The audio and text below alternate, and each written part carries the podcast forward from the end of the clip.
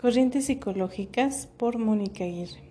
El siguiente podcast tiene como finalidad presentar las diferencias sobre los modelos de aprendizaje y los autores más representativos de la corriente cognoscitiva, gestal y constructivista. Morris y Mice de 2009 mencionan que la teoría cognoscitiva empieza como un movimiento que pretende dar una respuesta a las inconsistencias del conductismo que surgen a partir de las limitaciones teóricas y prácticas de dicha corriente. Por otra parte, la corriente Gestalt estudia la incidencia en los sistemas, en las estructuras en las que las partes están interrelacionadas dinámicamente, es decir, enfatiza el aquí y el ahora, alentando las confrontaciones. Y finalmente, González 2002 indica que el constructivismo se caracteriza porque no admite una sola y única interpretación. Su fundamento radica en que los seres humanos construyen ideas sobre el mundo. Estas mismas evolucionan para regular las relaciones consigo mismo, con la naturaleza y la sociedad. El cognoscitivismo y sus principales representantes. La introducción de conceptos como motivación, ideas o pensamientos formaron parte de esta corriente. Bandura consideró al ambiente como la causa del comportamiento, pero con la existencia de reciprocidad. Indica que la personalidad se conforma por tres elementos que derivan de la interacción ambiente, comportamiento y procesos psicológicos. Piaget menciona los estadios del ser humano que dependerán de las características individuales de cada persona y del contexto, lo que formará una parte importante en el proceso de adquisición de conocimiento. Vygotsky implementa los procesos superiores de pensamiento humano en los cuales el ser humano internaliza su ambiente. Este proceso depende de la percepción, del aprendizaje y desenvolvimiento. Ausubel propone factores de personalidad en el proceso de adquisición. Existen tres tipos de aprendizaje significativos que implican una conexión de hechos complejos y emocionales. Selvage 2012. Gestalt y sus principales representantes.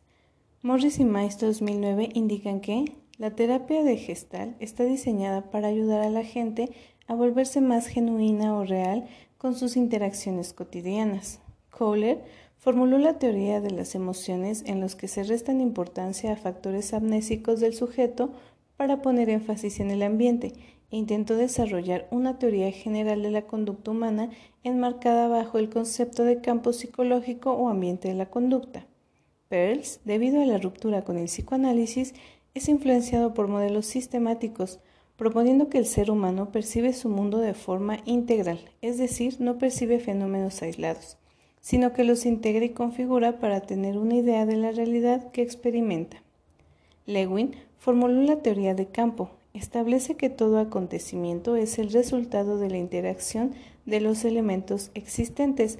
Todos los fenómenos se pueden estudiar de acuerdo a la relación que existe entre el contexto y los elementos que configuran el mismo.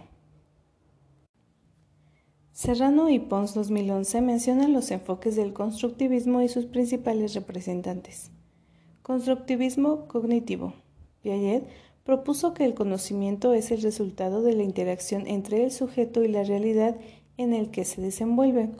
La asimilación-acomodación es un concepto que relaciona la nueva información con las representaciones preexistentes, lo que da lugar a la revisión, modificación, reorganización y diferenciación de estas representaciones.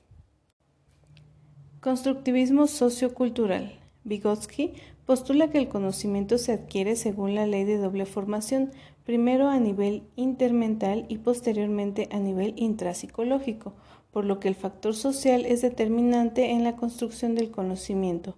Una de sus aportaciones es el concepto zona de desarrollo próximo. Este indica la distancia que existe entre el desarrollo psíquico actual del sujeto y su desarrollo potencial.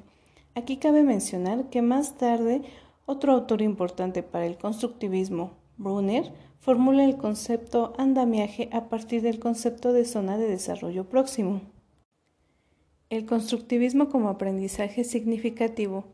Ausubel menciona que el aprendizaje adquiere significado si se relaciona con el conocimiento previo al construir sus propios esquemas de conocimiento.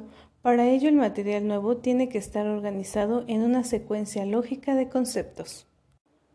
A modo de conclusión, podemos indicar que las teorías presentadas se caracterizan por compartir estilos de aprendizaje diseñados y adaptados a cada corriente buscando objetivos enfocados a cubrir las propias necesidades del ser humano en la adquisición de conocimientos. Las diferencias teóricas presentadas por la teoría cognoscitiva es por identificar y corregir las formas erróneas de pensamiento compartiendo semejanzas con la teoría conductual, porque además de aprender una conducta, se aprende a observar y a cambiar la percepción para generar un nuevo pensamiento. La teoría gestal, por el proceso perceptivo y la consideración de la idea de que las personas son agentes activos estructuradores del entorno. Y el constructivismo, por proveer a las personas del contacto con múltiples representaciones de la realidad. Reflexión. Es importante destacar que estas corrientes psicológicas se han encargado de buscar métodos para explicar el aprendizaje, procurando una evolución desde el método científico, lo que ha llevado a que justamente entendamos la forma de aprendizaje del ser humano y tenga un gran avance y alcance en metodologías de la enseñanza.